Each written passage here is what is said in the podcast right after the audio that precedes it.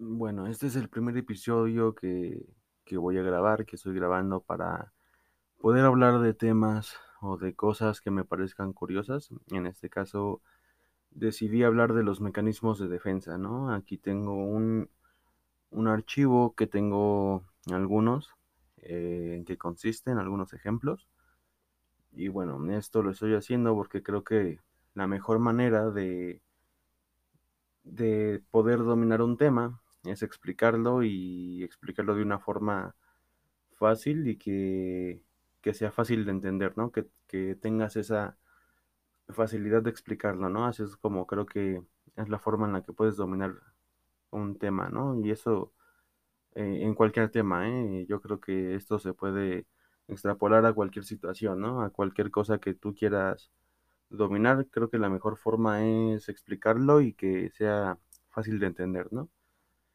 Dicho esto, voy a em- empezar a leer. Eh, aquí tengo la definición que yo escribí sobre los mecanismos de defensa, porque las definiciones que encontré como que usaban palabras muy rebuscadas y como que no decían nada o, o no eran tan claras, ¿no? Eh, los mecanismos de defensa tienen una sola función, la cual es mantener nuestra salud mental a pesar de que estos mecanismos no sean sanos. O sea, el hecho de que nosotros utilicemos estos mecanismos es básicamente como un escudo eh, en el que estamos rechazando, ¿no? Nuestra realidad. Eh, nuestra mente lo hace para que se mantenga equilibrada y pueda seguir funcionando. A mí no me gusta decir que algo es bueno o malo, ¿no? En, en totalidad. Yo creo que estos mecanismos eh, se pueden utilizar, mm, digamos, normalmente o de una manera moderada. O sea, no es bueno utilizarlos ni que se nos haga un hábito, ¿no? Entonces yo creo que todos hemos utilizado esos mecanismos y conforme vaya diciendo de qué se tratan, creo que vamos a poder captar uno o, o más, ¿no? O vamos a poder ver que alguna gente utiliza esos mecanismos sin que se dé cuenta. Eh, ok, eh, estos mecanismos hace que no nos integremos, como ya había dicho, eh, a nuestra realidad de una forma sana, ¿no? Entonces, bueno, el primero que tengo se llama identificación. Este es básicamente, pues como lo dice, ¿no? Es identificarte con, en este caso sería con el agresor. Voy a leer la definición. En una situación traumática, nuestra mente, para reducir la ansiedad de dicha situación, puede identificarse con el agresor, con el fin de hacer la situación más llevadera. Para que el agresor no te haga sufrir, es mejor parecerse a él, adoptando su comportamiento o ideología y de esta forma justificar sus actos. Esto creo que se ha visto en películas o series de, supongamos un ejemplo, un asalto a un banco, ¿no? Que llegan los, los asaltantes, que en este caso sean los agresores. La situación traumática sería el, el mismo asalto, ¿no? El vivir una experiencia aterradora. Y digamos, si nuestros agresores, en este caso serían los asaltantes, se comportan de una forma eh, digamos, no tan mala, nosotros, o no todos, ¿verdad? Pero algunas personas lo que hacen es que utilizan este mecanismo eh, de forma inconsciente y hacen que mm, adoptan su comportamiento, o sea, no es como que se pongan a robar bancos ellos también, ¿no? Pero para que no sientan tanta la presión, ellos, de hecho, se dice en algunas películas como que se enamoran, ¿no? De, del agresor. O sea, no es un enamoramiento tal cual, pero podría parecerse un poco. El siguiente que tengo aquí anotado se llama negación. Y yo creo que este es bastante fácil, ¿no? Pero igual puede ser el menos efectivo. Consiste en retirar y negar hechos que nos hayan sido desagradables y no aceptarlos. Como cuando un familiar cercano muere y nosotros como mecanismo negamos su muerte. Eh, Incluso algunas personas en esa situación pueden pensar que su familiar o amigo no está muerto, que tal vez solo fue de viaje o que se les haga o, o, o lo que les haga más sentido. Este, si eso de negación eh, pues lo vemos a diario, ¿no? O sea, incluso nosotros podemos negar varias cosas eh, haciendo escenarios eh, ficticios, ¿no? Como para poder sobrellevar esa, en este caso sería como ejemplo la, la muerte de un familiar, ¿no? En eso consiste la negación. El siguiente que tengo aquí anotado eh, se llama sublimación. Es básicamente cambiar un impulso inaceptable por uno socialmente aceptable. Un ejemplo muy fácil es como cuando una persona que es agresiva y se encuentra en una situación de estrés o de enojo, de ira, golpea una pared eh, en lugar de una, de una persona, ¿no? Eh, digamos que la, la, en este caso, la acción inaceptable sería golpear a una persona, ¿no? Entonces, el, digamos, la persona que está haciendo este mecanismo lo sublima golpeando una pared. O supongamos un ejemplo menos, o, o más bien más notorio, es una persona que es agresiva, sublima sus impulsos practicando algún deporte violento, ¿no? Creo que ese, ese sería un mejor, un mejor ejemplo. El siguiente se llama racionalización.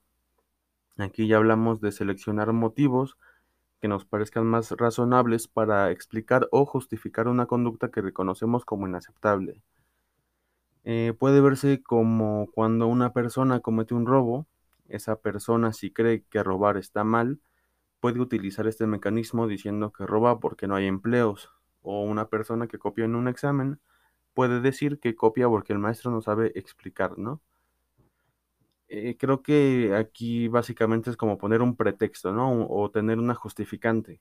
Pero eh, la diferencia es que un pretexto o una justificación nosotros conscientemente sabemos que a lo mejor no es cierto. Y lo que hace este mecanismo de defensa es que realmente pensamos que esa justificación es válida, ¿no? Aunque muchas veces pues no la sea. El siguiente mecanismo eh, se llama represión. voy a leer lo que dice es excluir de la conciencia un impulso, idea o sentimiento que vaya en contra de nuestra ideología o que nos parezca inaceptable, ya que si este impulso llegara a la conciencia provocaría un conflicto personal o sensación de desagrado.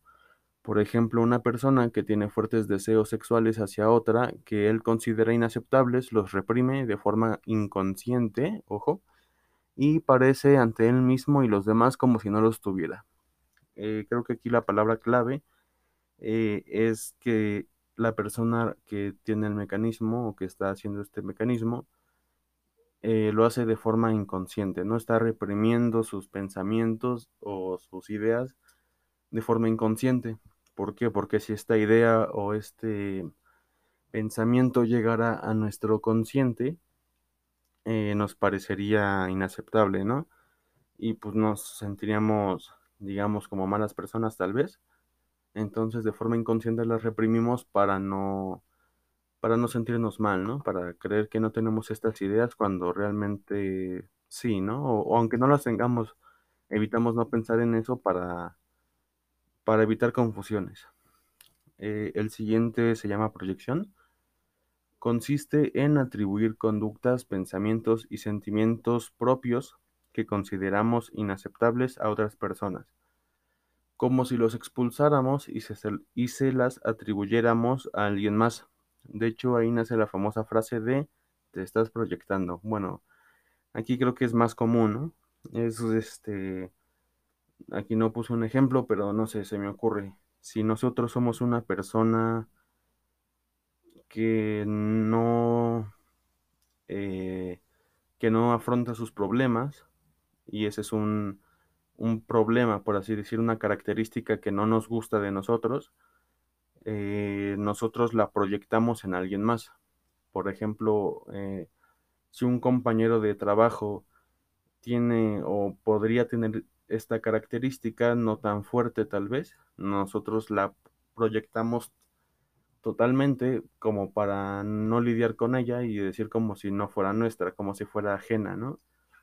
y ajá, así como escribí, de ahí nace la frase de te estás proyectando. Mucha gente la dice sin saber realmente a qué se refiere, ¿no? Pero aquí vemos, aquí a qué se está refiriendo exactamente. Eh, el siguiente se llama desplazamiento. Aquí se trata de básicamente desplazar ciertas emociones asociadas a un objeto, situación o persona a otro objeto, situación o persona. Un ejemplo sería la clásica situación de que un padre de familia llega a casa con una frustración a causa de que su jefe lo regañó por alguna cosa. Y este padre de familia, al no poder o querer manifestar esta emoción de enojo con su jefe, la desplaza hacia su familia.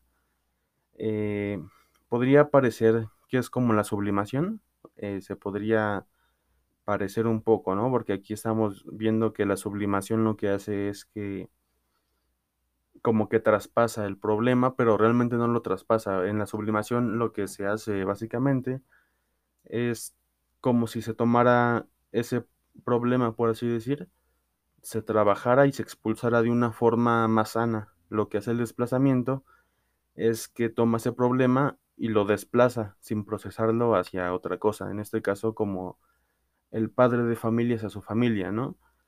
No es como que el padre esté sublimando su problema, digamos, practicando boxeo, porque ahí sí se, digamos que está sublimando ese, esa emoción, pero al momento que la descarga con su familia, al, al ser eh, inaceptable el hecho de que le eche sus problemas a su familia, eh, es por eso que se trata de desplazamiento y no de sublimación.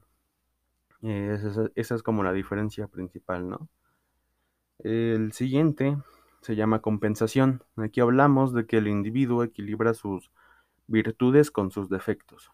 ¿Ok? Aquí creo que hasta la misma palabra compensación es bastante similar al equilibrio, ¿no? Como el nombre lo dice, compensar, crear un tipo de balanza.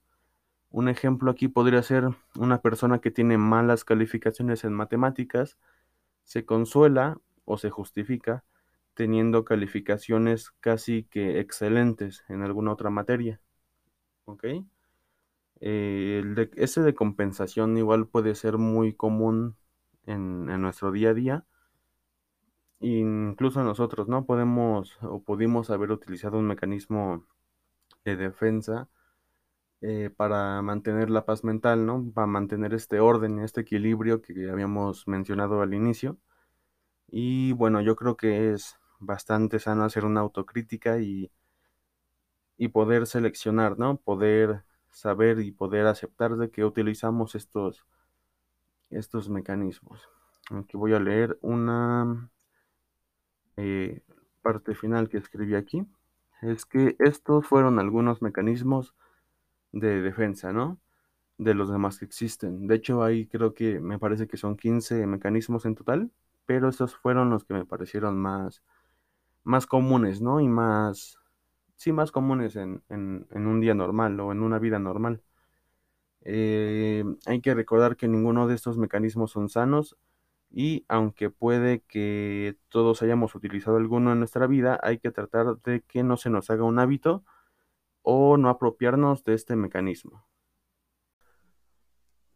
Bueno, ahora sí ya vamos a la parte final. Se me paró la grabación, entonces tuve que empezar de nuevo, eh, pero sí.